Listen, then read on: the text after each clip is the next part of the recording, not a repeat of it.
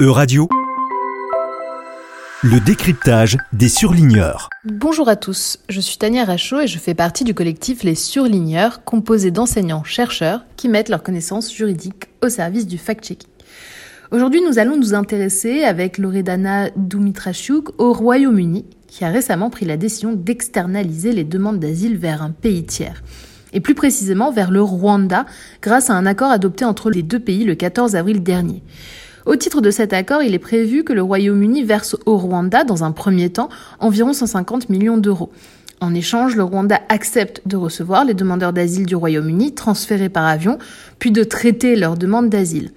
Les demandes d'asile recevant une suite favorable permettront ensuite aux réfugiés de rester au Rwanda et de recevoir le même niveau de protection que ceux qui bénéficient de l'asile selon la Convention de Genève de 1951 dont le Rwanda fait partie.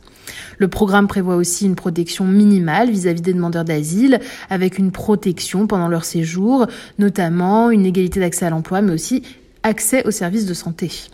Cette idée d'externaliser les demandes d'asile n'est pas tout à fait nouvelle. Aux États-Unis, de 1991 à 1995, des Haïtiens interceptés en mer ont été retenus sur la base navale de Guantanamo, sur l'île de Cuba, pour analyser leurs demandes d'asile.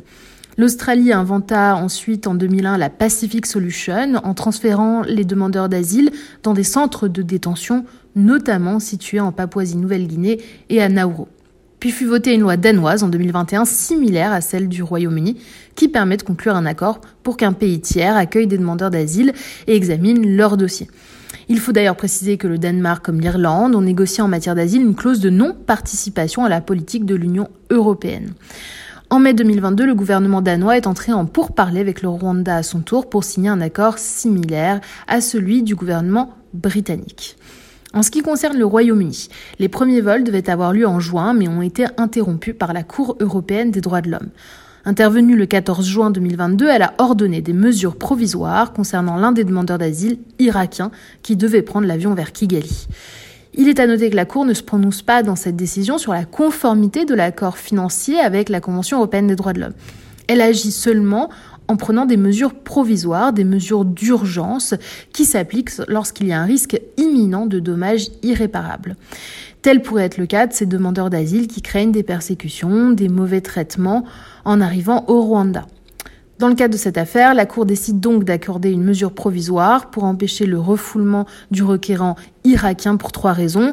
En raison du risque de traitement contraire au droit conventionnel du requérant, du fait que le Rwanda est situé hors de l'espace juridique de la Convention, donc pas en Europe, et aussi du fait de l'absence de tout mécanisme contraignant qui permette de garantir le retour du requérant au Royaume-Uni en cas d'acceptation de la demande d'asile.